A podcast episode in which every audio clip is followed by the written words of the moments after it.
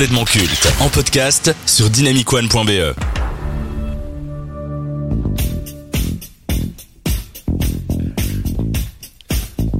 Vos jingles et vos bêtes sont énormes. Merci. Arriver au sommet de l'industrie de la lutte est une route remplie d'obstacles. Ne croyez pas que vous allez performer à la WWE ou à la télévision de façon immédiate. Aujourd'hui, beaucoup de lutteurs doivent jongler entre un travail alimentaire et leur passion pour joindre les deux bouts. Si cela est compliqué pour les hommes, alors imaginez le parcours que doit réaliser une femme pour atteindre les mêmes rêves. Pendant des décennies, elles n'étaient vues que comme des accompagnatrices ou objets de désir. Malgré des exceptions comme Trish Stratus ou encore Lita, les lutteuses n'avaient pas suffisamment d'espace et de considération pour se développer. C'est d'ailleurs l'un des thèmes de la série Netflix Glow parue en 2017. Nous sommes dans les années 80 à Los Angeles où une actrice en mal de contrat et à la chevelure choucroutée accepte un rôle de championne de catch pour poursuivre son rêve dans le show business. On va rentrer dans le vif du sujet, Maxime. Qu'as-tu pensé de cette série, Glow? Ben déjà avant tout, euh, quand tu m'as dit euh, de regarder cette série, j'étais relativement emballé et assez curieux de voir ce que ça allait donner justement l'envers du décor euh, du catch féminin, parce qu'on met souvent plus les hommes en valeur, qu'on le veuille ou non, quand même dans le monde du catch, ça reste un monde relativement machiste. Mais ils essayent quand même de faire des efforts. hein. Ah oui, bien sûr, mais ça, c'est, je pense que c'est tout ce qui est après euh, MeToo et tout ça, mais ça, on en reparlera. tout Non, non, non, c'était bien avant. Ouais. Bien, bien avant. Bah oui, mais bon, dans- en règle générale, on va plus quand même. Et notamment grâce à Triple H du côté de NXT qui avait vraiment buildé toute une génération de lutteuses qui sont aujourd'hui sur le devant de la scène. Je pense à Paige, Charlotte, Becky Lynch, Sasha Banks, etc. Bah, en règle générale, quand on connaît pas trop le catch, je pense qu'on est quand même plus, plus à il y a cheval cette idée, euh, il y a cette idée reçue effectivement. Bah après, si tu regardes, t'as encore des main events où parfois c'est des main events féminins. Absolument, c'est Ouais. vrai. Déjà il y a quelques années, on a eu euh, Bianca Belair contre Sasha Banks, WrestleMania 37. C'était il y a juste deux ans. Ok, sympa, sympa. Ben, c'est toujours enrichissant de savoir. Mais non, mais du coup, euh, j'étais assez curieux et relativement emballé. Euh, et j'ai pas été déçu, honnêtement, euh, de, de- des petits épisodes que j'ai regardés. C'était relativement sympathique. J'ai passé un bon moment, après de dire que c'est la série de l'année, sûrement pas, mais un bon moment passé. Quels sont pour toi les points forts de cette série? Je dirais la profondeur déjà des personnages. Je trouve que euh, j'avais peur, en fait, justement, de tomber un peu dans un cliché où on était là juste pour euh, le catch et le catch. Mais en fait, c'est bien plus profond que ça. On voit vraiment que c'est une madame qui veut, qui veut y arriver. On analyse vraiment une certaine psychologie et un psychique euh, de personnages avec des personnages aussi qui sont très bien construits.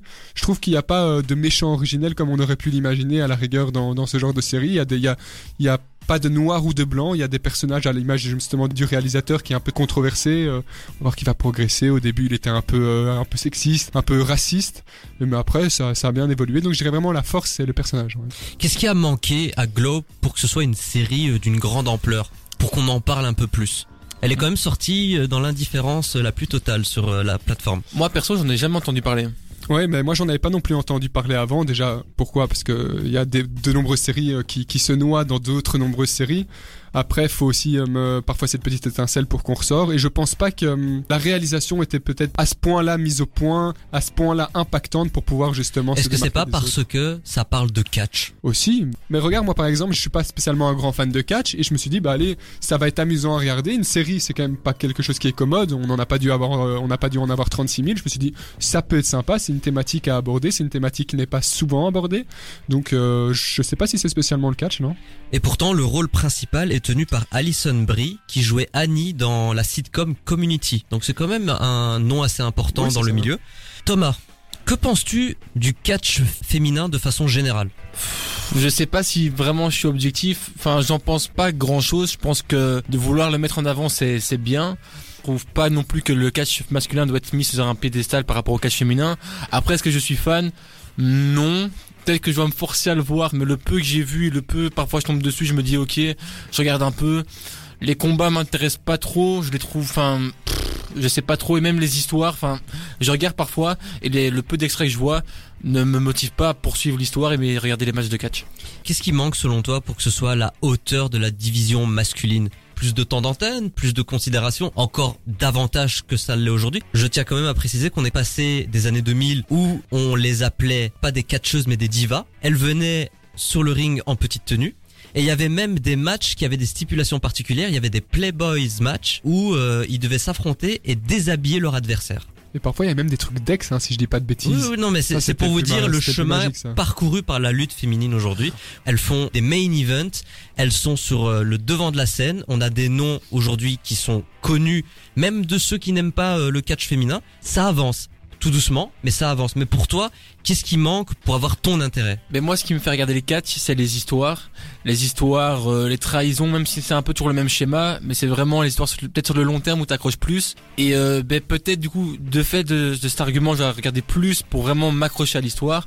Mais le peu que je vois de l'histoire me fait pas rentrer dedans et me dit ah, je veux maintenir euh, bah, le fil de cette histoire. Au niveau de la représentation des années 80, parce que ça se passe dans les années 80, qu'est-ce que t'as pensé de cette retranscription? Est-ce qu'elle est cool? Est-ce qu'elle est bancale? Ou peut-être même un peu cliché?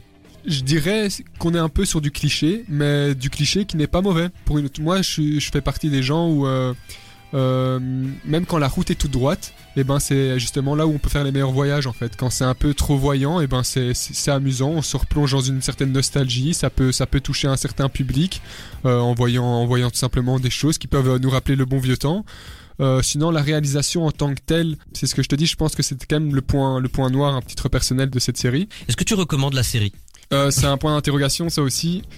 Oui, si on n'a rien d'autre à faire. Après, il faut pas non plus s'attendre à la série de l'année. C'est pour vraiment passer un bon petit moment. On n'a rien à faire entre deux, entre deux cours, par exemple. On se dire, bah voilà, je vais me taper un petit épisode. C'est décontracté, c'est, sympathique. Donc euh, oui, euh, je, je, je la recommande quand même. Après, faut voir aussi à qui s'adresse la série. Je sais pas, je l'ai pas vu. Est-ce que c'est pour euh, un public qui veut découvrir l'univers du catch ou bien c'est pour un public qui aime déjà le catch?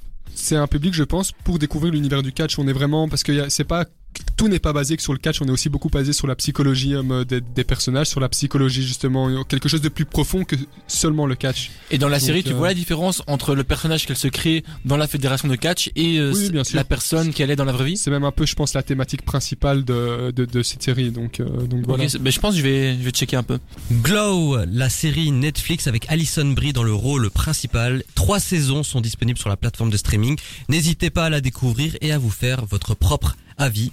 La séquence C'est arrivé chez Netflix se conclut dans Complètement Sina.